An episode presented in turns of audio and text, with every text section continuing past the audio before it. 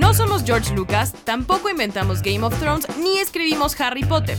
Somos un par de millennials ávidos de cine y televisión. Esto es El Noveno Pasajero, un podcast de Sensa Cine México.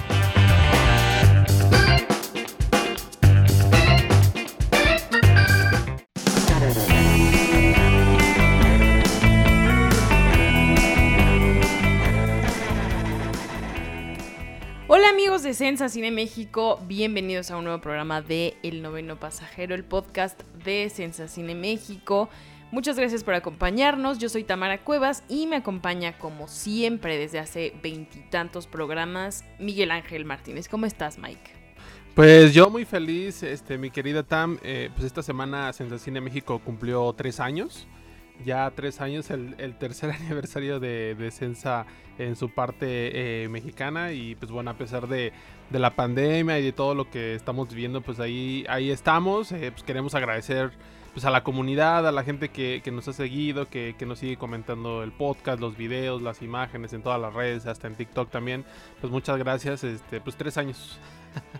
ya sé, tres años, no man pero bueno, qué bonito. Felicidades a Sensacine, a todos nuestros compañeros, a Cristina, Carlos, Bernardo, el alma de Sensacine, Tavo, Octavio. Tavo es Octavio, perdón, no sé qué dije. Los colaboradores, bueno, toda la gente que hace Sensacine. Qué chido, qué chido. Eh, Deberíamos de darnos un aplauso, por favor. Excelente. Ok, ahora.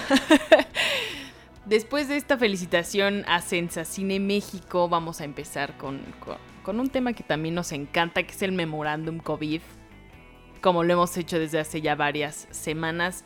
Y esta vez no hay tanto, Mike. No hay demasiado que comentar. O sea, sí es preocupante, alguna cosa es preocupante lo que vamos a platicar, pero ya no hay demasiados eh, retrasos. Sí, pareciera que ya ahorita están un poco especulando algunos estudios con lo que va a suceder en los próximos meses. Lo que sí podemos eh, decirles es que la tercera película de los Ghostbusters, eh, Afterlife, esta peli donde iba a estar Bill Murray y pues bueno, iba a ser como la nueva generación de los Ghostbusters. Inicialmente se iba a estrenar en julio de este año, se movió para marzo del 2021 en, un primer momento, ahora se movió hasta junio eh, del 2021 eh, pues bueno, algo sabe ahí Sony que ya está moviendo otra vez sus películas, las está retrasando. Algo que también ya habíamos comentado por aquí, que si era, bueno, si veíamos que en marzo, febrero, abril iban a ser buenos meses para estrenar películas, pues bueno, Sony hace su primer movimiento ya de cara al próximo año y pues bueno, ¿qué, sabrán ellos que no sabemos nosotros? No lo sabemos, pero eh, eso a mí me llama un poquito eh, la atención. Otro estreno que sigue ahí, yo creo que en la tablita, no, no estoy seguro que vaya a suceder realmente, es este Wonder Woman 1984. Se dice por ahí que Warner sí está buscando que la película se estrene en Navidad, pero se puede retrasar. Y yo creo que se va a retrasar realmente. Y, aquí un tema que, bueno, es, lo que queremos abordar un poquito es, pues ahora sí lo que sucedió con Tenet que bueno, por ahí han salido algunas declaraciones interesantes, que, eh, que Warner estaba como feliz, no, que ellos decían no fue como un home run los ejecutivos eh, no, no, fue un home run de lo que se esperaba en aquí. Estamos felices de hacerlo, pero no es rentable hacerlo. O sea, literal están diciendo eso en, pocas palabras. Y eso, de cara a un estreno como Wonder Woman, sí me parece un, eh, pues un signo de lo que podría suceder próximamente. Yo creo que la película no va a estrenar por más que ellos quieran hacerlo. O si lo van a estrenar es porque la quieren quemar. Pero a mí me queda claro algo, la gente no va a volver a los cines. Está por ahora. Exacto. Y luego, eh, ya en terreno mexicano, obviamente, pues no queríamos pasar por alto, o más bien hay que hablar del elefante en el cuarto, que es que probablemente la Ciudad de México regrese a semáforo rojo, ¿no? Entonces ya estamos ahí eh, a la expectativa, em, los, los casos van al alza, entonces sí estaría muy, muy difícil no difícil más bien, estaría muy triste pensar estas semanas como las últimas semanas que está otra vez el cine abierto. Y, pues ya, o sea, lo que eso, lo que eso implica, que son eh, otra vez despidos, eh, pues gente que ya no puede trabajar. Incertidumbre sobre todo en el cine, que bueno, creo que este es... Eh, esto es el elemento más presente en la industria desde hace pues, ya siete meses, me, parece. y sobre todo, mira, luego se dice, ¿por qué no estrenan películas en México si aquí no está tan mal la pandemia o en otros países donde no está tan mal? Pues porque no depende de una decisión de una distribuidora en el caso mexicano, o sea, es una decisión global. Y ahora, algo que señalas muy importante, esta parte de, de los rebrotes, no solo en México, en Europa, o sea, en Europa ahorita la cosa sí está súper, súper fuerte. O sea, vamos a decirlo como es, las cosas ya están peores en Europa que, en México, ¿no? O sea, ese rebrote que hay ahorita en países como en Francia, como en Alemania y, Rusia sobre todo, eh, es impresionante lo que está sucediendo. ¿Y qué va a suceder aquí? Pues que esos cines que inicialmente fueron los primeros que abrieron eh, y donde estrenó de hecho primero Tenet, pues van a tener que volver a cerrar. Y ahí sí, eh, pues cualquier estreno perceptible para los próximos meses, pues va a desaparecer. Y aquí así, aquí a Wonder Woman, por supuesto, no lo va a ayudar. Estados Unidos sigue con sus cines cerrados. Ya están por ahí declarándose en bancarrota algunas cadenas de, de Estados Unidos.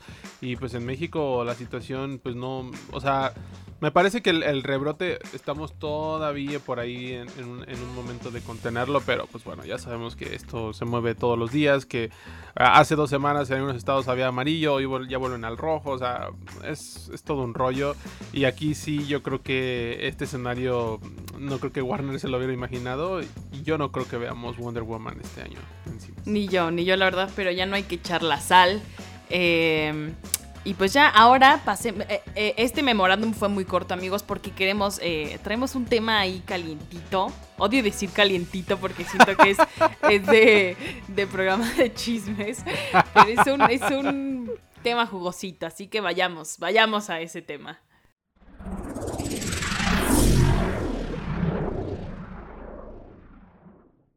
Ok, ya llegamos al tema calientito, está hirviendo. Otra vez hice ese chiste, claro que sí, como de Gustavo Adolfo Infante, primera mano. Eh, pero es que queremos hablar de Nuevo Orden, amigos. Ese es el estreno de la semana, uno de los tres estrenos en México. Y bueno, esta película ha causado eh, controversia desde hace dos, tres semanas un poquito más, porque desde que estrenó en Venecia, vamos a repasar la línea del tiempo de Nuevo Orden un poquito más adelante. Pero primero queríamos explicar un poquito eh, acerca de las distopías en el cine y la televisión. Que es algo que así se vendió la película, ¿no? O sea, se dice que Nuevo Orden, eh, antes de, entrar con, como tú dices, el repaso de, de los hechos, de la línea del tiempo, es una película vendida en primera instancia como algo de ciencia ficción una distopía eh, realizada en México, algo muy difícil de, ver en nuestro país y que creo que eso eh, en nuestro caso particular fue lo primero que nos llamó la atención. Por supuesto ya venía por ahí con el sello de Michel Franco, este director que, ha estado detrás de, trabajos como Después de Lucía, de Las hijas de Abril, que han sido reconocidas en algunos festivales internacionales, pero a mí de entrada, o sea, a mí el, estilo de Michel no, no, me, no me encantaba realmente, pero... Eh, al añadir este elemento ciencia ficción, creo que a mí me llamó mucho la atención porque como ya lo mencioné, es muy difícil encontrar este tipo de trabajos en nuestro país debido a las complejidades de presupuesto y demás. Pero antes de eso, por favor Tamara, dinos qué demonios es una distopía y algo que, bueno, es algo que ya hemos visto mucho en el cine y también en la televisión.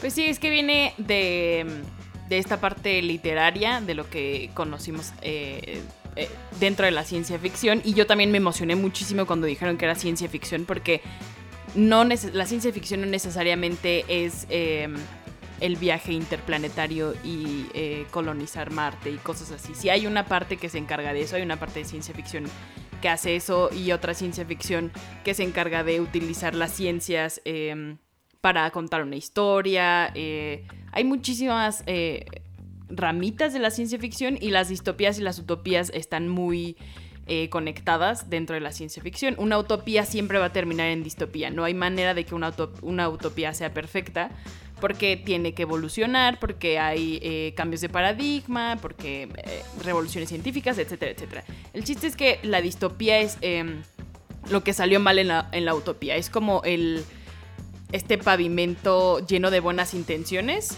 pero que al final algo sale mal, hay un desequilibrio y entonces esto cambia por completo y se convierte en una distopía. La utopía, por ejemplo, em, como donde todos, eh, esto es algo muy burdo, pero por ejemplo la utopía de donde todo mundo sea feliz y todo sea equitativo y entonces la riqueza sea pareja y bla, bla, bla.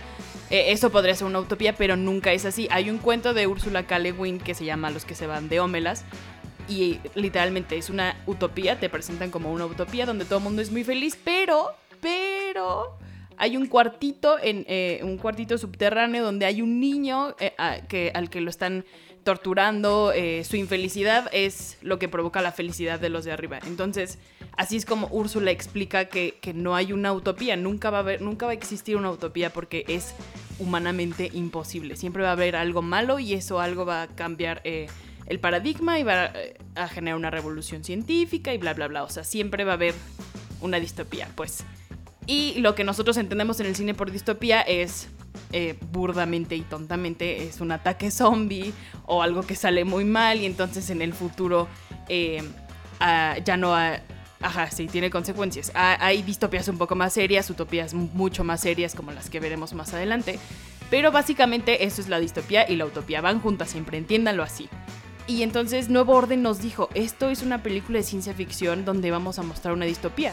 Puede que sea México, puede que no, puede que pase ahorita, puede que pase en unos años. O sea, fue todo muy así de no vamos a soltarles tanto. Y todo el mundo estaba muy emocionado. O sea, ciencia ficción en México, la ciencia ficción en México se ha dejado de hacer desde hace mucho. Y cuando se hacía era en la época de oro y era una mujer que estuviera bien buenota, así una femme fatal y un marciano que venía aquí a México. Y, o sea, era. Y piporro, era horrible. Pero. Pero dijimos, ciencia ficción en México, no mames. O sea, qué chido. Y después ya va, va esta parte de Nuevo Orden que terrible. Sí, la verdad es que eh, la ciencia ficción no necesariamente, como ya lo mencionas, tiene que ser el space opera como luego se, se, le conoce. Tenet, por ejemplo, es ciencia ficción. Dark es ciencia ficción. Este, luego se le llama también como el hombre intentando ser Dios o, este tipo de cosas. Son como a veces unas oraciones o, ideas sencillas de, explicar el, el, concepto. Y pues bueno, vamos a entrarle con nuevo orden porque no se acerca ni cerca. No se acerca nada, nada, nada, nada a estas ideas que estamos platicando. Pero eh, pues bueno, anteriormente nuevo orden, vamos a entrar con un poco de contexto. Se le llamaba Lo que algunos soñaron. Fue el primer título que, que Michel Franco le dio a esta película eh, que estrenó, como ya lo mencionamos, en el Festival Internacional de, Cine de Venecia. Luego cambió su nombre. Lo que sí no estaba muy claro era de qué iba a tratar la película, porque de hecho por ahí Tamara tuvo una entrevista con Diego Boneta, uno de los protagonistas, que de hecho esta es la primera película mexicana que realiza Diego Boneta y él decía estar como muy orgulloso de formar parte de este proyecto porque nunca había hecho algo eh, de cine en nuestro país. Eh, y bueno, a ver, cuéntanos un poquito qué nos decía, porque yo veía, veía esa entrevista y como que te soltaba y no te soltaba, pero decía como ciencia ficción y te hablaba de niños del hombre y, cosas así. Sí, yo, yo, le dije, oye, Diego, estoy muy emocionada porque esto es ciencia. Bueno, me la están vendiendo así y a mí me gusta y estaría bien chido que en México tenemos muchas buenas historias, al menos en la literatura hay muy buenas historias. Em, ¿Cómo te sentirías de que esto abriera la puerta a este género? Y Diego, como de no, no, o sea, sí, pero, pero, o sea, es que Michelle hizo como una película super grounded, así me decía, como súper bien planteada, eh, con los pies en la tierra, pues, y entonces te va a gustar un buen porque es súper verdadera, pero no me soltaba nada, o sea, no me decía nada. Sabíamos que era sobre clases sociales y ya, o sea, nada más y no me soltaba nada, nada. Entonces, obviamente te pone a pensar en, ok, hay algo que no está bien porque este actor no está vendiendo demasiado bien su película. A lo mejor y tiene restricciones, pero igual no me estás diciendo nada que se me antoje verla en el cine. O sea, eso fue. Eh, eh, pero vimos la carita de Diego Boneta, muy bonita, muy amable. Eh, ya, fue increíble la entrevista, ¿no? Con Dieguito. Y después la película, bueno, pues fue galardonada en el Festival de Venecia con el León eh, el, Gran Premio del Jurado León de Plata, como, como lo, llaman eh, por allá. Gana, sorprende a los críticos, llama por supuesto la atención. Ahí estuvo Boneta, ahí estuvo Dario Yaspek, Michel Franco, eh, Nailea González, que es este, perdón, este, Nayan, la, la, protagonista. Eh, y, se empezaba a calentar el tema, ¿no? Después estuvo en el Festival de Toronto, que lo cubrimos por ahí en Ciencia Cine de México, pero curiosamente la película no se pudo, no se podía ver en México porque pues este año había restricciones por país de acuerdo a ciertos títulos. Nuevo Orden era uno de esos títulos. Eh, pues por supuesto yo tenía la la, mira fija en, en, ver la película, no la pude ver en ese momento. Sin embargo, seguían ahí las críticas como de esta es una de las mejores películas de esta edición del festival, a pesar de que fueron pocas. Hubo calidad, nuevo orden, México, Francia, bla, bla, bla, bla. Tómala en cuenta, véanla. Después gana en Venecia y Kate Blanket, esta actriz eh, muy muy famosa, ganadora del Oscar también. Pues ella, fuera, ella era la presidenta del jurado y, mostró todo su apoyo a Michelle Franco. Les dijo, esta película la tiene que ver todo el mundo. Vamos a hacer lo imposible porque llegue a donde tenga que llegar. Y si quiere ser nominada al Oscar, vamos a apoyarle que se proyecte donde tenga que ser necesario. Vaya, una campaña completamente favorable para la película e impulsarla. Pero, pero, pero, pero, pero, este, venía el tráiler por ahí. Y el tráiler más o menos salió a la par de, este triunfo por ahí y soltó pues todo tipo de, de reacciones que, bueno, aquí ya lo comentábamos, yo personalmente no soy muy mucho de comentar una película con base en su tráiler, pero eh, pues sí había algunas señales, ¿no? De, de, que esta película traía algo raro, por así decirlo, traía cosas ahí mal planteadas, eh, cosas muy extrañas eh, y sobre todo que, bueno, ya después de, analizarla eh, y de verla, pues bueno, ahí solo es cosa de atar cabos, pero bueno, continúa por favor. es que sí, lo que tú estabas, yo quería complementar lo que decías de Kate Blanchett y mm, Venecia. Porque pues sí, si lees las críticas estadounidenses, europeas, lo que sea, la están alabando porque no conocen el contexto en el que vivimos. O sea, para ellos es como, ¡Ah! ¿pobres? clases, eh, clases bajas, ah, exotización de la clase baja, claro que sí, ven, o sea, ven y te voy a poner aquí en mi festival porque me encanta esta cosa progre que es eh, explotar las historias de la pobreza y demás. Y, y, me encanta, soy progre, festival progre, entonces vamos a apoyarte un buen... O sea, siempre ha sido así. Estaba leyendo que la están comparando con Parasite y dije, ¿what? ¿Qué está, ¿qué está pasando? ¿Por qué estamos haciendo esa comparación? Em, pero bueno, después, eh, eso era para complementar lo que decías de Venecia. Pero sí, hablando del tráiler, después eh, hizo como eh, mucha... Ah, hubo peleas en redes sociales, pues. Hubo críticos que decían, eh, no pueden criticar la, la película por el tráiler, tú estabas entre ellos. Eh, hay otros que ya decían, así va a ser, así, así, así, así, porque estoy viendo este tráiler. Y bueno, no están alejados de la realidad. Pero después Nuevo Orden, pues ya anunció el estreno en Cinépolis. Cinépolis no tenía ningún estreno y dijo, claro que vamos a hacer toda una campaña de marketing, claro que tú vas a salir a decir pura tontería porque queremos que regresen a los cines, ¿no? Entonces hay una mm, eh, conferencia de prensa en la Cineteca Nacional y ya, ahí bueno, el momento del 2020 eh, que, que es que es increíble, o sea, es increíble esa conferencia de prensa, cómo todo se salió de control.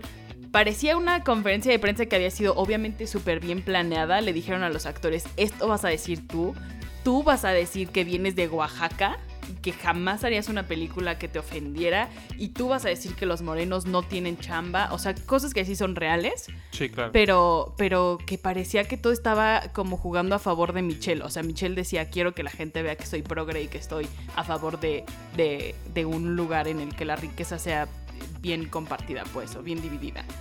Y de repente Michelle tiene este comentario, así este arranque white chican donde dice que el racismo a la inversa existe y ahí ya, o sea, perdió perdió todo. Eh, la gente se puso peor que cuando salió el tráiler. Ah, Michelle fue trending topic. La cara de, de Darío cuando le hacen zoom, así como en The Office. igual se hizo, sí. se hizo meme. Eh, y después Michelle ocupó Sopitas, este medio digital informativo, para pedir disculpas por sus declaraciones tan vacías y, sin sentido. Por supuesto, la, disculpa ya no tuvo el mismo impacto eh, que, que, la declaración, ¿no? O sea, la declaración por supuesto ya la disculpa está planeada, pero como tú lo dices, parecía una, una conferencia de rutina, por así decirlo, y, terminó en una cosa asquerosa y, realmente sorprendente, ¿no? O sea, sí, ya traía por ahí cierta polémica derivada del trailer que, bueno, yo sí podría considerarlo como un, movimiento eh, netamente de marketing. Para mí esa declaración arruinó toda la campaña de la película feo. O sea, el mismo director fue el que arruinó la campaña de la película. Y como tú lo dices, Cinépolis, incluso también ahí Cinemex han subido de una manera impresionante a la película y subiendo avances y esto lo otro. Lo que yo sí noto es que, pues, veo por ejemplo a veces en Facebook las reacciones y es como la gente es ajena a eso, o sea, no, o sea, si ven como lo forzado quizá del mensaje o de plano pues el mismo discurso de nos vemos en 2021, chavos, suerte con su película o ese tipo de cosas, ¿no? Pero eh, pues bueno, bajo todo este yugo, bajo todo este, este contexto previo, pues llegó la película a los cines, Tamara, llegó, eh, al fin llegó la película que yo sí era de esas personas que decía, hay que ver la película antes de criticarla, no caigamos en esos errores de principiantes donde por el ver el tráiler nos vamos a predisponer, vamos a emitir un juicio, vamos a hacer una crítica basada en dos minutos de, de una película como tal llegó el estreno y por Dios santo, ¿qué acaba de suceder? Porque aparte hubo como 84 funciones de prensa, me... o sea, ha habido un montón. La, se han, hecho un, han hecho un esfuerzo impresionante también porque la prensa la, la vea.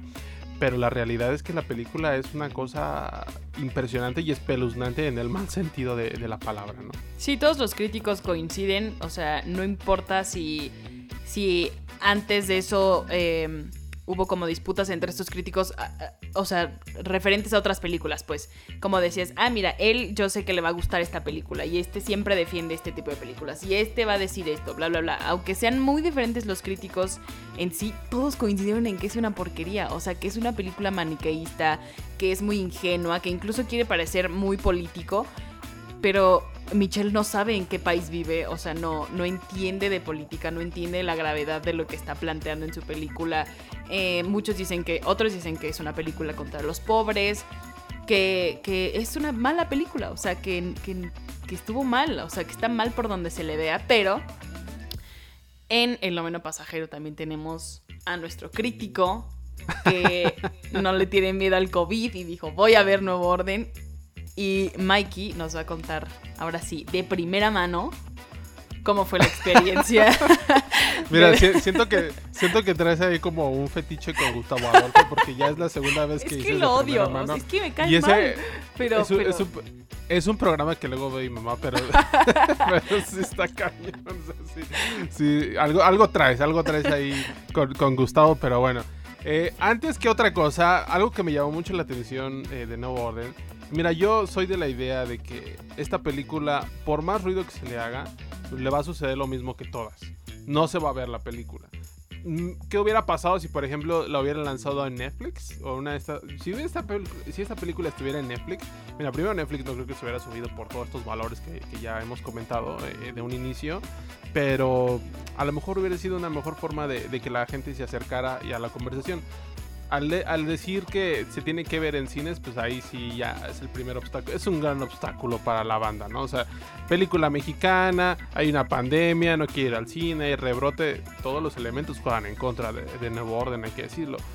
Pero aún así esto no es pretexto para no analizarla. Y ahora sí, como ya lo comentamos, eh, pues sí, yo fui a ver la película. Algo muy triste que, que, ya habíamos dicho aquí era sobre los recortes o la situación que viven los cines en México. Y que creo que ya se empieza a notar es, eh, me tocó ir a un cine donde ya la taquilla y la dulcería están en el mismo sitio ya toda la parte de, taquilla eh, está deshabilitada, ya están las computadoras apagadas y te dicen, bueno, ah, ¿quieres comprar? Porque luego siento que va gente a comprar palomitas y se va, literal. clásico, porque, Me, porque, ajá, porque me dijeron, oye, este, ¿vienes a comprar boleto? Ah, le dije, sí, ah, bueno, entonces pásate a la dulcería, ¿no? O sea, ahí ya lo tienen todo. Ya, o sea, creo que hay como una mitad del personal de, del que yo recuerdo que había en ese cine. Y este y pues ahí fue la compra de todo y ya sentí raro porque dije, ok, esto ya es un efecto colateral de COVID en los cines y ya está llegando y se vuelven a cerrar, no quiero saber qué va a pasar, pero bueno, independientemente de eso, eh, pues sí traté de, desconectarme y, de hacer un, a, un lado toda esta polémica que ya venía incluso esta misma semana, como tú lo dices, pues muy calientito el tema, ya venía con, con ciertos este, opiniones y demás, pero fíjate, hay, hay algo con lo que yo me quedé fuera de toda esta polémica que, creo que yo la leí en, Toronto. No leí el texto como tal, pero en Variety, esta revista internacional, había un texto que, literal su título era Nuevo Orden este, dice que las protestas están mal.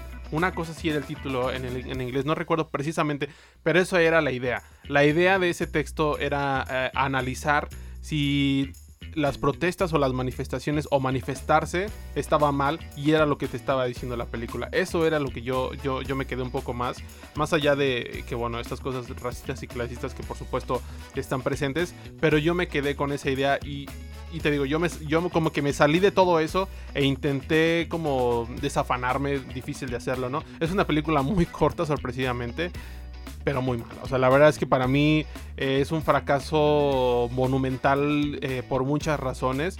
La parte técnica, si, si podríamos eh, mencionarla, creo que es lo más acertado. O sea, como dijo Michelle, era su película como más ambiciosa, la más compleja, porque había muchos extras y esto y lo otro, pero nada más. Y en el, y en el sentido de las sospechas que ya había a raíz del trailer, pues es una película netamente clasista pero vaya, ni siquiera, mm, como algunos lo llaman, coquetea con el clasismo. Para mí es una película clasista en todo su esplendor. Y hay, una, hay un par de escenas, no, no te las voy a contar aquí, donde, ay Dios santo, el clasismo no, no se pone en tela de juicio. No es una intención de, ay, bueno, pues por las circunstancias, este, a lo mejor está siendo clasista. No, no, no, no, no, no, no. hay un par de escenas, eh, una incluye a Diego Boneta donde el clasismo está a, a así, pero futa, o sea, no se lo guardaron. Dijeron, ah, sí, esto pasa y así se ve y entonces hizo esto y, ¿sabes? Entonces, eh, como tal, la película es, eso, ¿no? Es, para mí fue decepcionante porque, en primer lugar, dije, ok, creo que tiene demasiada atención una película que es mala, que hemos visto cosas mucho mejores. Pero bueno, justamente eh, una de las polémicas o algo de lo que me llama mucho la atención es eh, la criminalización justamente a las protestas, ¿no? Porque, bueno, la película arranca con una boda, eh, donde, bueno, es una clase privilegiada, que según eso el país, México, y, justamente aquí está el primer punto de las distopías, ¿no? De repente se dice, por ejemplo, Blade Runner o este Niños del Hombre, te, te, ponen como algunos años más adelante, ¿no? Te dicen 2030, 2045 o 2020, si era el 2006, era el 2020, cosas de ese estilo, ¿no? Te van planteando eh, a veces escenarios no tan lejanos, eh, pero que también dices, bueno, pues, o sea, sí no es tan lejano y podría suceder. Eh, aquí no sucede en ningún momento eso, o sea, nunca te sitúan un año, una fecha en particular. Sí te puedes, ah, o sea, sí, sí ves la película y dices, esto parece que está sucediendo ahorita, ¿sabes?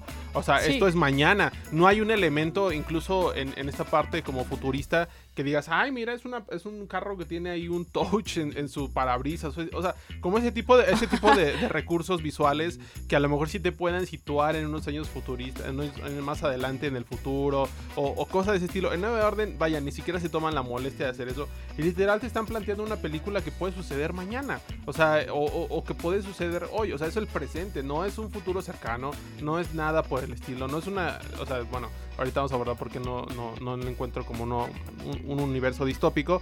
Pero bueno, comienza, creo que la mejor parte de la película son los primeros, que será 15 minutos, eh, mostrándote a una clase privilegiada completamente ajena a las problemáticas eh, sociales que, vive en su país.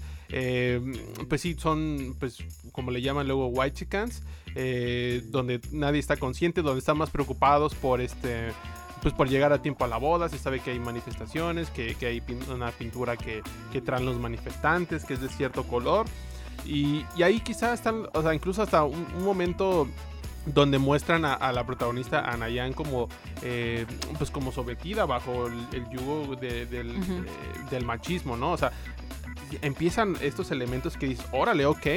O sea, vamos, o sea, se, siente como un elemento ahí presente de, amenaza, que algo no está bien, que en cualquier momento eso se puede romper, esa, esa burbuja eh, temporal. Eh, pero después, Dios santo, comienza el, eh, comienza el desastre de una manera escalonada. Y, es algo, uno de los elementos que se criticaba mucho en el trailer y que ahora sí se les, se puedo decir y, seguramente va a estar ahí en la conversación en redes sociales, la forma en la que muestra la película a manifestantes o a personas eh, morenas o, personas no blancas por, por así decirlo, es, una, es tristísimo y es pues prácticamente los muestra como una especie de, zombies, como gente sin ideales, como gente que solo está dispuesta a matar, a, raptar, eh, porque ahí te va el primer, eh, la primera parte de, todo, ¿no? O sea, se dice que es un nuevo orden porque comienzan protestas. Las protestas no están claras, no, no, no se dice por qué la gente se está manifestando. Solo son protestas, son gente ahí, eh, chairos o gente inconforme. ¿Con qué está inconforme? ¿Quién sabe? Después te lo van diciendo. Y aquí es donde empieza el momento catastrófico o uno de los momentos para mí demoledores es las protestas. Una de las protestas son pues, las, eh, las marchas feministas y te lo muestran tal cual, ¿no? hay, una pinta por ahí que dice ni una más y esto y que lo otro. Y una de las razones que lleva al conflicto de la película, que es la militarización de, del país, de, la Ciudad de México. Vaya, ni siquiera del país, Tamara, es de la Ciudad de México, ¿sabes? O sea, la, Ciudad de México es la, es la que es este, militarizada. Eh, pues Pero todo a raíz de estas protestas, ¿no? Exactamente, porque, porque es gente resentida de no. Ajá, sí, que tienen odio contra los ricos. ¿Quién sabe por qué tienen odio contra los ricos? Pero dicen que el feminismo odia a los ricos, entonces eh, vamos a matarlos, vamos a robarles, vamos a eh, torturarlos, a humillarlos y demás. A partir de ahí sale todo. Y es cuando yo dije, wow, o sea, a ver, a ver, a ver, esto es el, conflicto, tu conflicto que detona todo esto. Y ahí, ahí sí, yo entré como en pánico en, el sentido de que no me puedes estar diciendo esto. O sea, no, me, no puedes estar ligando ciertas manifestaciones, ya no solo de feminismo, sino de eh, inconformidad de justicia vaya, de, manifestaciones que buscan justicia frente a asesinatos que han sucedido en los últimos dos años o el último año eh, en México, no me puede estar diciendo que esas manifestaciones son las que derivan la militarización de una ciudad, en este caso la Ciudad de México. Y ahí sí, o sea, dije, dude, no puede ser posible. No, es que parece que Michelle no está, no vive aquí, o sea, ¿cómo, cómo crees que vas a hacer eso? Y yo no, o sea, no quería creer que el color verde, que es pro aborto, justo.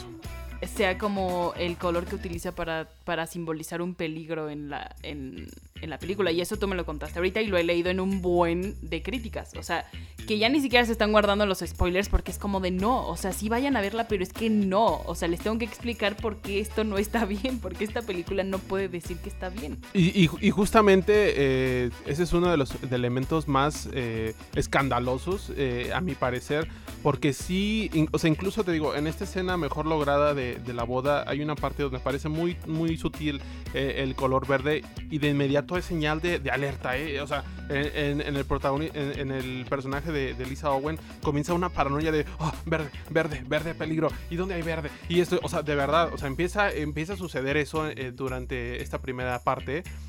Y dije, ok, bueno. Y luego una chava llega manchada de verde y dices, ¿estás bien? ¿Qué te pasó? Comienzan ese tipo de cosas.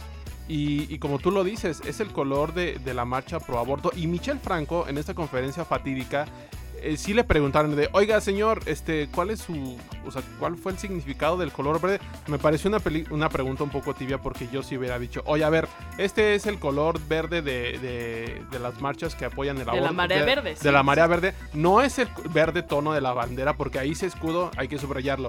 Él dijo, no, no, no, es que yo quise utilizar el verde porque no quería utilizar el rojo porque pues el rojo es sangre, el rojo es este violencia, este lo otro. Quería utilizar el verde de la bandera Ahí sí me, me, disculpas, pero pues yo no soy daltónico, ni tú eres daltónica. Y el verde que vemos en la bandera de México, incluso lo vemos la bandera de México en una parte de la película y ves este verde, a mí eso no me parece una casualidad. Pero justo el hecho de que este tono de verde, de la marea verde, como tú lo mencionas, y, que ha sido vaya, no es un símbolo solo en México, sino en Latinoamérica, que atraviesa esta, esta problemática social y, y necesaria, eh, es un signo de peligro constante. Y una y otra vez te lo van diciendo y te lo van diciendo y te lo, y te lo van recalcando una y otra vez. Entonces, vaya, creo que eso es, eso es eh, realmente alarmante y, te digo, no, no lo puedo creer. O sea, hay, hay ideas realmente conservadoras. O sea, como decían por ahí, hay miedo por parte de, Michelle en, algunas de estas situaciones. Y el miedo, en, a mí en este caso del, uso de este color, que, bueno, en el cine es súper importante eh, las, las, paletas de colores para ciertas circunstancias, vaya, son parte de la fotografía, de las escenas, de las producciones y demás. Hay un... Hay un no sé, se, tiene un uso muy particular. Y aquí sí no hay para dónde hacerse, no, hay, no se puede defender para nada lo que, lo que suma en este asunto el, color verde, ¿no? Y, y ahí sí no es distópico porque está haciendo referencia justamente a algo, a real, a algo que está sucediendo ahorita. O sea, ahorita hace dos semanas hubo una marcha en la Ciudad de México justamente en pro del aborto, que por supuesto, eh, bueno, no por supuesto, desgraciadamente terminó en represión, pero el verde ahí está y lo vamos a seguir viendo y viendo hasta que se legalice. Sí, justo por eso no puede ser esta película una distopía, porque ya se está viviendo, Michelle, ya estamos en ese, estamos en ese lugar donde hay una desigualdad social donde obviamente hay gente que no está contenta con cómo se, maneja el país, pero no por eso, o sea, no por eso vas a hacer una película que diga, ay, tengo miedo de que la señora que hace la en mi casa, que es pobre, o sea, básicamente este está haciendo el discurso de Michelle de, no quiero que me ataquen porque yo soy rico, o sea, ¿qué onda? Los pobres están resentidos, básicamente, o sea, tú, lo que me estás diciendo tú, lo que leí en un buen de críticas es que Michelle tiene miedo de que de que los ricos sean los primeros que caigan o, que les hagan daño, pues, o sea que... Y es completamente eh, poco empático de su parte, es... No Y, y no, no, no entender ni siquiera el contexto, porque eh, te digo, hay manifestaciones que son. Eh, o sea, para mí ese fue otro elemento que dije, no me puedes estar mostrando esto, ¿no? O sea, que, incluso el, término de nuevo orden viene a raíz de un comunicador de, en la televisión que dice, oh, es que este es el nuevo orden, las protestas están derivando esto y lo otro pero utiliza imágenes reales de las manifestaciones y ahí es señalarlas, o sea, es señalarles como miren, eh, ustedes provocaron esto, eh, ustedes, este, eh, clase media baja que se estaba manifestando, ustedes provocaron eso por manifestarse y manifestarse está mal porque la militarización y esto y lo otro, esto es lo que va a pasar si se manifiestan, eh, y ahí sí es donde dije, o sea, pero ahí sí me disculpen, pero qué huevos de este güey demostrar, demostrar estas manifestaciones, este, para para comprobar su argumento, ¿sabes? como un argumento eh, de, película, como un, para sostener su argumento ideológico. Eso me pareció deslenado, o sea, de verdad muy bajo. Y, como tú lo dices, ni siquiera es entender el contexto, porque son manifestaciones que, en primer lugar, algunas buscan equidad, otras, otras buscan igualdad de género, otras buscan búsqueda de justicia, otras buscan este, transparencia, seguridad, violencia. Eso es lo que se busca, ¿sabes? O sea, esas son las necesidades urgentes de México, urgentes de la Ciudad de México. No estamos buscando derrocar a los ricos, güey. O sea, ¿de dónde me sacas eso? exacto, eso iba a decir, ninguna marcha busca que los ricos ya no sean ricos. O sea, no. Por eso es que también se veía el meme de, de que esta es la película que representa el no son las formas. O sea, e, ese discurso de no son las formas es, la película de Michel Franco. Y, fíjate, hay, una, hay un cuadro en particular que, bueno, eso si ves el trailer lo, vas a identificar eh, muy, muy claro. Del Ángel de la Independencia en Reforma, donde se ve las pintas que hubo en una de estas marchas eh, del movimiento feminista, eh, donde se ahí rayaron y todo esto. Y hay una escena muy particular que, mira, no tienes razón, pero ahí está el cuadro es la misma, o sea, yo, yo, yo, tengo la teoría de que es como la toma del ángel rayado, la, la, original, intervenida con elementos este, así como de carros destrozados y, y hay botes y, y, este y, todo, o sea, todo, hay papel, o sea, como si fuera así un apocalipsis tal cual, o sea, es como, como esta imagen de Raycon City de de Resident Evil cuando sale Mila Jovovich y que dice a un periódico, los muertos caminan y está todo destrozado y de repente agarra una escopeta. O sea, pareciera como una imagen de, de, sacada de Resident Evil. Nada más faltó ahí poner a Mila Jovovich con su escopeta. Literal, es la misma Nada más que esa imagen, te digo, tiene muchas similitudes. Por ahí hay algunas fotografías, incluso de Santiago Arau, de, esa ocasión que, por supuesto, hubo mucha indignación que, que esas no son las formas y que no se meten con los monumentos y que no me los rayen, por favor, santo Dios. Pero bueno, eh, en particular esta, esta escena sí me parece una provocación. O sea, sí se me, me, parece como de, hey, mira, o sea, hay elementos claros en la película que señalan, que dije, se señalen, bueno, en este caso el movimiento feminista lo señala muy claro. Y no solo el, feminismo, sino también este, algunas otras protestas que, bueno, ya las hemos abordado. Y hay otro punto gravísimo de, la película. ¿no? Ahora, Otra cosa que nos plantea la película y bajo el argumento, este es el argumento que creo que algunos críticos defensores se han arraigado, es la militarización que nos presenta a raíz de estas protestas, ¿no? O sea, el régimen totalitario o donde el ejército tiene auténtico control de, la población o lo que sucede o crea prácticamente un estado de sitio, ¿no? Entonces, bueno, en esta película nos dice que a los sometidos pues, son los ricos y los pobres, a los ricos los secuestran, los violan y todo esto.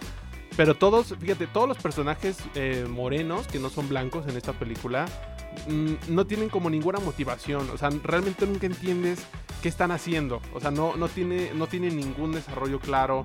Eh, en muchas ocasiones ni siquiera le dan eh, rostro a, no, les dan cara, no les dan como pues sí no les dan una cara, una presencia en la, pantalla y algo muy interesante es que a mí me llamó mucho la atención es que en la en la escena inicial, toda esa secuencia de la boda, logras identificar a todos los white chickens que están representados en esta fiesta muy fácil. O sea, de verdad hay close-ups a las caras, esto y todo lo otro. Y, en esta parte de cuando empiezan como la, o sea, porque te, digo, te muestran como del Pedregal y luego te muestran como en este, como en Xochimilco o una cosa así en Tlalpan, una de estas eh, colonias, bueno, donde hay colonias populares y nunca le dan la cara, o sea, de verdad, sí es como si fueran como zombies, como si, como si no tuvieran ninguna razón de ser, como si fueran salvajes, ¿no? O sea, como que solo destrozan por destrozar, no hay ninguna motivación al respecto, no entiendes por qué se están manifestando, solo dicen son, eh, son negros, son morenos y se manifiestan, y así se manifiestan y son salvajes, ¿no? Así es que, ah, reprímanlos. Entonces, te digo, eh, en la parte de la de la militarización, eh, pues habría que decirle a Michelle que en los casos documentados en México, no hay ninguna ocasión donde alguien de una clase alta haya sido violentado por el ejército. En la mayoría de los casos, tristemente, eh, que hemos visto en documentales como Hasta los Dientes, como este, la, libertad del diablo, recurren o más bien nos, presentan historias de comunidades vulnerables donde el ejército ha aprovechado su autoridad, ha habido un abuso de autoridad eh, notable y ahí es donde sí está sucediendo ese problema. Entonces, cuando estamos diciendo que esta realidad que él nos presenta, bueno, como muy cercana o que puede suceder, pues habría que decirle a Michelle que ya está sucediendo y que no es como él está creyendo. Y como él la está creyendo, nunca va a suceder. Entonces, este abuso de autoridad por parte del ejército ya está sucediendo y están, está documentado todo. O sea, hay, historias documentadas eh, y, donde el mismo ejército está implicado. Luego, en esta parte de Ayotzinapa, que no quieren declarar los, los, este, los, eh, bueno, que en este caso Cienfuegos, que acaba de ser detenido, no quiso que sus soldados fueran interrogados. O sea, a ese nivel estamos, ¿no? Entonces, que Michelle me venga a decir que que la militarización está cercana y que es un peligro. O sea, que habría que decirle, oye, mm, hay que leer un poquito más, hay que ver otras cosas porque, porque ya está sucediendo y, tristemente no, no, está, no es tan lejano como tú lo estás planteando.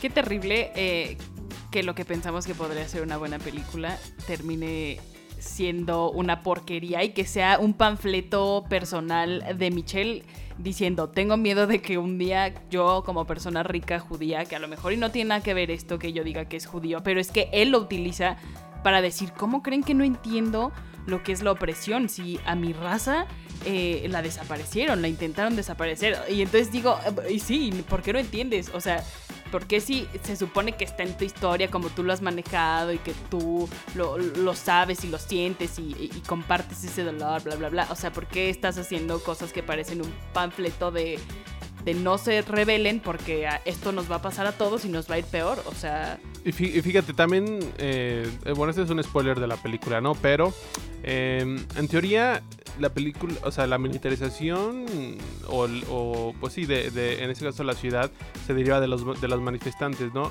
Entonces crean un estado de sitio para las colonias populares, pero, pero por ejemplo, esta familia eh, de la que forma parte Boneta, Yazbek y, y Nayan vivían en el Pedregal, literal los mudan a Santa Fe y en Santa Fe no hay ningún estado de sitio, puedes entrar como, como si estuvieras en una privada, este, o sea, sigue siendo ajena a la problemática social. O sea, literal viven ahí, te digo, en Santa Fe o, o, en, estas, en estas colonias de lujo.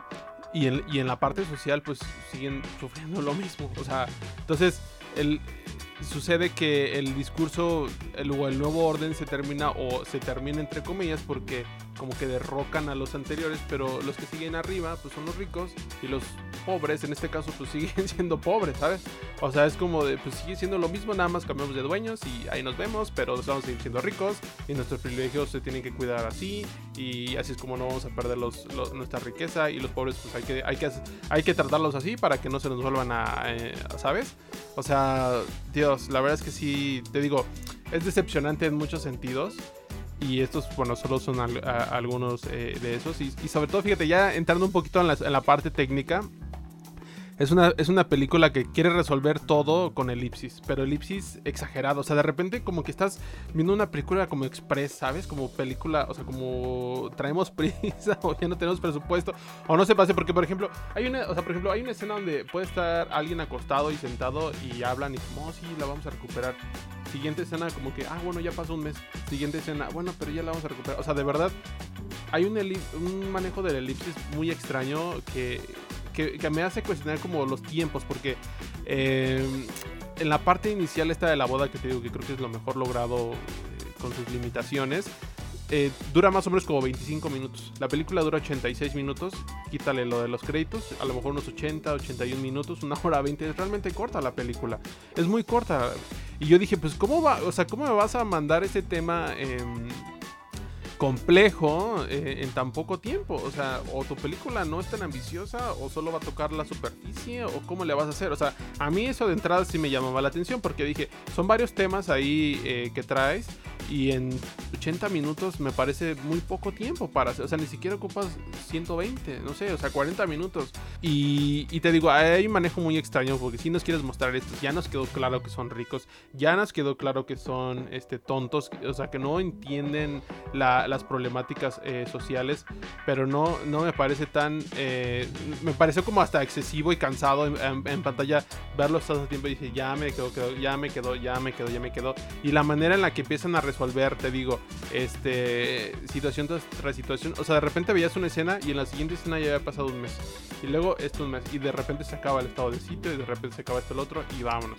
Entonces, eh, te digo, hay, quizá hay algunos valores pues sí, hay algunos valores técnicos, o sea, como Michelle como cineasta me parece que ha, ido eh, creciendo, pero eh, pues en, la, parte escrita, en la parte eh, de, cámara y de ciertas decisiones, pues sí es un fracaso absoluto la, la película, a mi parecer. Yo creo que o sea, Michelle siempre ha hecho este tipo de películas, ¿sabes? O sea, siempre, aunque no queramos decirlo, siempre han sido personas pues de, blancas, o sea, que tienen problemas con el bullying y la niña, o sea, eh, siempre han sido así sus películas, pues nadie le está objetando nada, nadie está diciendo, oye, ya no la hagas, está bien.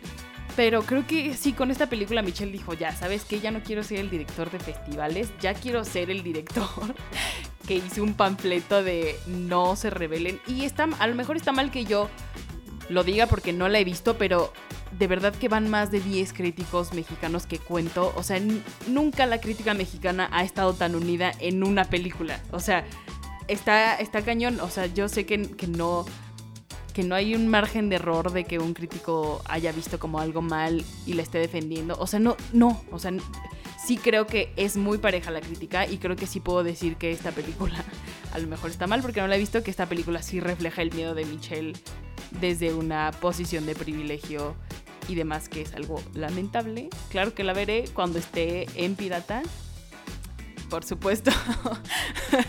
y va a ser lo mismo que estoy diciendo ahorita. Sobre todo porque ya que me tocaste, mira, me tocaste la ciencia ficción, que es una de mis cosas favoritas en el mundo, y luego me tocaste las marchas feministas, pues no, o sea, no va a haber manera de que yo diga, Mike estaba equivocado, toda la crítica mexicana estaba equivocada. Esta es una gran película, por supuesto que no va a pasar. Y sabes que también, o sea, me llega la reflexión que hay que decirlo, eh, los premios en los festivales eh, no reflejan nada. O sea, hay que decirlo. Los premios en los festivales, los Oscars, este tipo de cosas están, hay que decirlo, están sobrevaloradas. Responden a ciertas ideologías, a ciertos intereses que puede tener el Festival de Venecia, que puede tener Cannes, que puede tener el Oscar, el Globo de Oro, aquí y allá, ¿no? O sea, eh, luego también prácticamente el, Oscar se está convirtiendo como, va a haber un manual eh, de las películas que vayan a ser, que, vayan, que pueden ser nominadas para mejor película. Tienen que que ya van a tener que cumplir según esos ciertos requisitos. O vaya, ahorita mismo ya tienen que cumplir ciertos requisitos, nada más que no están escritos. Ya sabemos qué tipo de películas van a, van a llegar al Oscar y a lo mejor van a ganar. No es, no es sorpresa de nadie, ¿no? Entonces, en el caso de los festivales sucede lo mismo. Eh, lo mencionábamos anteriormente, que sí llama la atención, por supuesto, que esté seleccionada, pero también hemos visto cosas que vienen de ciertos festivales, Dios santo, horripilantes, que vimos, pues, que le vieron. Y en el caso de Nuevo Orden, yo coincido completamente en lo que tú has dicho. Es una película que en el extranjero, en un primer mundo, en esto lo otro, por supuesto que va a causar revuelo. Porque es como, ¿cómo que la militarización en el país? ¿Cómo que los militares son capaces de hacer esto? ¿Cómo que las revueltas? ¿Cómo que la violencia tan explícita? ¿Cómo que, dude, esta es la realidad de México? Y ese es el contexto, es el contexto tal cual. O sea, tristemente esa es la realidad de México. A mí no me, o sea, por eso a mí no me sorprendía como ver ciertas partes de, de la película porque digo, esto ya está sucediendo ahorita. O sea, esto no es, no me estás contando nada que, que vaya a suceder en 10 años, ¿sabes? O sea, a lo mejor un escenario eh, distópico sería, bueno, la Ciudad de México le cayó una bomba o yo qué sé, ¿sabes? Eso es algo que no, no sabemos si va a suceder o no. Pero eh, en el caso de, de, en el hincapié que le quieren hacer a la militarización y, a las consecuencias del régimen y, y, la autoridad que se tiene, ya está hecha, ¿no? Y te digo, de repente también se escudó como en, no, pues que yo le hice en el 2009 este, yo quise ser como la distopía, como sabía que había Parasite, pero siento que las problemáticas sociales se tienen que abordar y temas como la salud mental, en el caso de Joker y Parasite y demás. Pero esta película, en el caso de Parasite, es un insulto incluso compararla, ¿no? O sea, incluso compararla con algunas películas que sí son distopía, como por ejemplo Los Hijos del Hombre, ¿no? De, de, Alfonso Cuarón, esta película que a mi parecer pues sigue siendo eh, la obra maestra de, de este director eh, mexicano, o algunas otras que tenemos por ahí, ¿no? Sí, eh, tenemos varias, varios títulos que queremos abordar con ustedes. Uno de ellos es Snowpiercer, que, que es de Bong Joon-ho, que obviamente causó revuelo con Parasite el año pasado, pero a lo mejor está mal que comparemos, que, que demás, pero no, no, somos nosotros los que estamos haciendo la, la comparación. Yo leí en muchos medios estadounidenses que era como, wow, eh, Michelle Franco está superando lo que hizo Parasite. Y dices, no, tampoco. O sea, esto no, no es. No. Snowpiercer sí es una película de ciencia ficción, sí es una distopía. Eh, te habla como de la era del, de, eras del hielo y es en un futuro donde también hay em, desigualdad entre las clases sociales. Van en un tren, es un expreso, pues. Y, y la clase em, baja se quiere rebelar contra la más alta. O sea, sí es em, una película de ciencia ficción, pues, que toma como pretexto em, hablar de ciencia ficción, pero porque la buena ciencia ficción habla sobre eh, estas cosas. O sea, no siempre habla sobre marcianos y Marte. Habla sobre la sociedad, pues, y cómo eh, te habla del presente con miras hacia el futuro. O sea, es, es, es, un juego así, ¿no? Snowpiercer es una buena eh, es un buen ejemplo de lo que se puede hacer con la ciencia ficción y hablar de clases sociales, pues. Eh, obviamente Parasite, pero Parasite no es ciencia ficción. Parasite es una cosa que se vive tanto allá como acá. O sea, acá también es que bonito se ve el sol y el que no tiene para vivir, o bueno, dónde vivir, obviamente va a decir, pues sí, porque estuvo lloviendo todo el día y entonces se me inundó todo, pero tú como rico estás viendo que el sol está muy lindo y muy despejado porque ayer hubo una llovizna terrible. Pero mientras tú la disfrutabas, nosotros teníamos que eh, salvar nuestras pertenencias y estar desahogando nuestras casas. Y sabes, o sea, nosotros no tenemos un jardín hermoso que floreció por el sol, sino nosotros tenemos que estar salvando literal nuestro patrimonio. Exacto, ese es, ese es un espacio que hacemos para hablar de Parasite and Snowpiercer porque son del mismo director, ¿no? Eh, también tenemos Children of Men, que es la película dirigida por Alfonso Cuarón, que está, a diferencia de como dice Mike, que Nuevo Orden nunca te dice es, estamos viviendo en el año tal. Aquí sí sabemos que es el 2027. O sea, aquí sí te dice, esto es el futuro, pues algo malo pasó, ya no hay niños naciendo, eh, esta sociedad se va a terminar, nadie puede fecundar, bueno, las mujeres pues. Eh, y ya te cuenta toda una historia muy bien contada con eh, largos secuencias bastante largas. ¿Te acuerdas de esa escena donde no, no me acuerdo si están atacando, no me acuerdo qué es lo que atacan, pero que todo es una secuencia larga, que están, están en un edificio así todo eh, como de- derrumbado casi casi y están en la sí, secuencia. sí, sí, sí, sí. Bueno, eso también es una nota que queremos hacer de Children of Men, pero queremos recordárselas, pues eso sí es una distopía, o sea, eso sí es, ya no hay mujeres que puedan fecundar, hay algo que está pasando, vamos a desaparecer si no hay alguien que pueda tener un bebé y todo esto es, hay que proteger a la que sí, a, la que al parecer va a tener el primer bebé después de toda esta cosa que está pasando. y, el y llevarla con el proyecto humano. Sí, justo como, como lo mencionas, ahí también toca los temas del trato a los inmigrantes y, y- de los árabes y todo eso eh, en Inglaterra. Otra, otra producción que también puede contar como distopía, en este caso no es una película, es serie es The Handmaid's Tale, eh, el cuento de la criada basada en, en la obra de Margaret Atwood. Que bueno, aquí sucede algo similar que en Children of Men. Hay un problema de fertilidad. eh, nada más que ahí hubo un golpe de estado en, en Estados Unidos, en todo el país. Y pues bueno, la- las mujeres fértiles pues son pues, creadas. hay, hay centros donde la- la- les- o sea, son, fueron, despojadas en algún momento de sus vidas. Si fueras este, diseñador, si fueras de marketing, si fueras periodista y demás. Si eras fértil, te llevaban a estos centros, te secuestraban contra tu voluntad te convertían en una criada, te llevaba a una familia de algún este señor poderoso que tenía una esposa que no podía tener hijos por esos problemas y tú pues eras como prácticamente la incubadora de, nuevos eh, seres, ¿no? O sea, este, eh, pues esta producción que ha señalado justamente el papel de la mujer en el siglo XXI, pues ahí está el más claro ejemplo. Por supuesto ha tenido su, decadencia, pero la primera temporada, al menos de esta serie, es excelente, o sea, es, un 10 absoluto en muchos sentidos. Sí, eh, nutrió bastante bien al libro. El libro se quedaba corto, me parece. O sea, sí, fue muy revolucionario en su momento. Eh, pero creo que la, la serie llegó como a nutrirlo y a decir, ok, esto te faltó a lo mejor aquí. Siento que podemos alargar más la historia. Estuvo muy bien. Y también aquí se ve claramente la, la distopía y la utopía. O sea, para unas personas era eh, como habían había algo en, en- en- el aire que era lo que provocaba que las mujeres fueran, eh, que no fueran fértiles, pues. Entonces ahí entró la iglesia y entraron como cosas fanáticas ahí religiosas y dijeron vamos a hacer otra. oh, Y, y para una parte era la utopía. La utopía era volver a tener hijos y poblar el planeta. La distopía es que agarras a las mujeres y las violas y, ¿sabes? O sea, van, van juntas con pegadas, pues no puede haber ni una ni la otra. Eh, y B de Vendetta. Uy, gran, gran película sobre derrocar al régimen. Remember, remember the 5th of November. Y a Natalie Portman Exactamente. rapándose preciosa. Ra- rapándose, sí. sí. Sí, pues, o sea, otro, pues otro claro ejemplo, ¿no? Eh, esta también ubicada eh, en Inglaterra, justamente, al igual que Children of, of Men. Fíjate, los ingleses les, le- le- son, me creo que es un buen ejemplo para, pues, para abordar estas problemáticas. Eh, pero pues sí, aquí, bueno, creo que es la- una de las películas más populares de los últimos años. Este personaje que, que funge como, pues, pues su, su misión es derrocar al, al régimen y, este, pues bueno, ese es el objetivo y otras cosas que, hemos mencionado. Regresamos al nuevo orden y, y no encontramos una similitud en absoluto, o sea, nada, ¿saben? O sea, eh, ni a nivel de producción, ni a nivel discurso, ni nada de esto.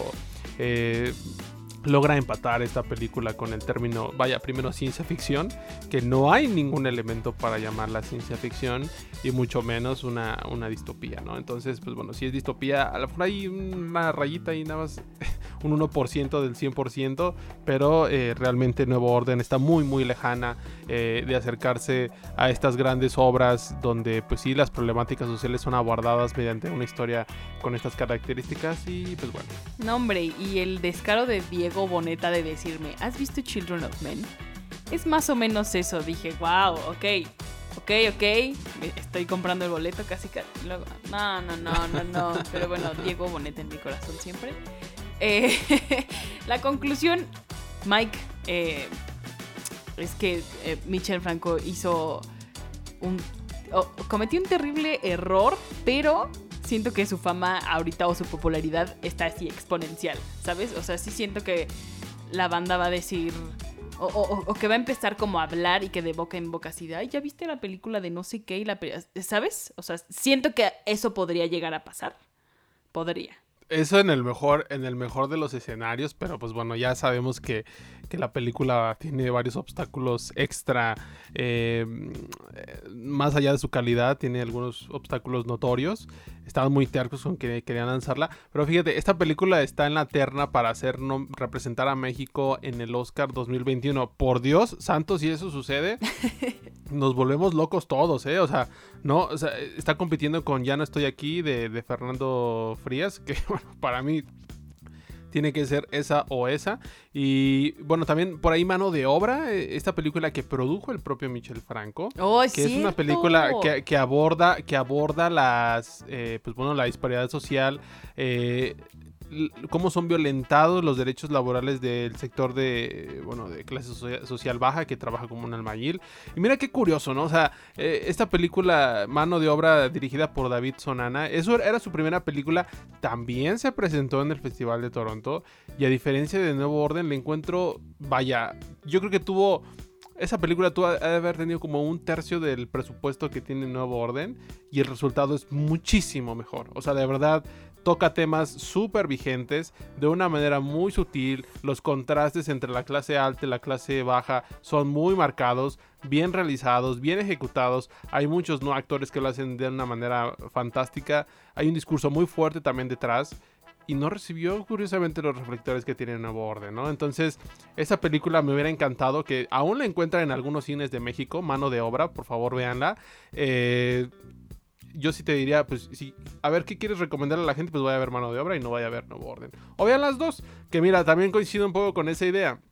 Que, que ya más allá del rant y del hate que, tuve contra la película y, con todo lo que estoy en desacuerdo, a mí me funciona, como ya lo habíamos mencionado, como de esas cosas que están mal. O sea, que no hay que cancelarlas, por decirlo. Pero mira, la, veo y, y digo, ok, qué bueno que la vi para saber o para confirmar mis términos, o no, mi ideología, o para confirmar que todo lo que ve ahí está mal. Y eso es lo que está mal, y aquí está mal esto, y aquí está mal otro, y no hay que llegar a eso, y esto no, esto no funciona así en la vida real. Y como ya lo mencionamos, la militarización no funciona así porque ya está actual. O sea, ¿sabes? Creo que te ayuda como en el mejor de los escenarios, te ayuda a situarte como de que, ok, esa no es la realidad y no está cerca porque lo que tú me estás diciendo no es lo que está sucediendo en el país. Entonces, tú muy bien por tu película, felicidades, bravo por tu premio, pero ahí nos vemos porque esto está muy alejado del contexto de tu propio país. Sí le vamos a mandar a, a Michel Franco una lista de documentales que pueda eh, consultar para saber que ya existen muchas de las cosas que, que ya dijo. O sea, pues es una distopía tu película, deja de venderla así. Eh, y ya, en resumen, en resumen Mike... Eh, es otra oportunidad para México de hacer ciencia ficción que está desperdiciada. No es ciencia ficción, gracias por emocionarnos, pero no se logró.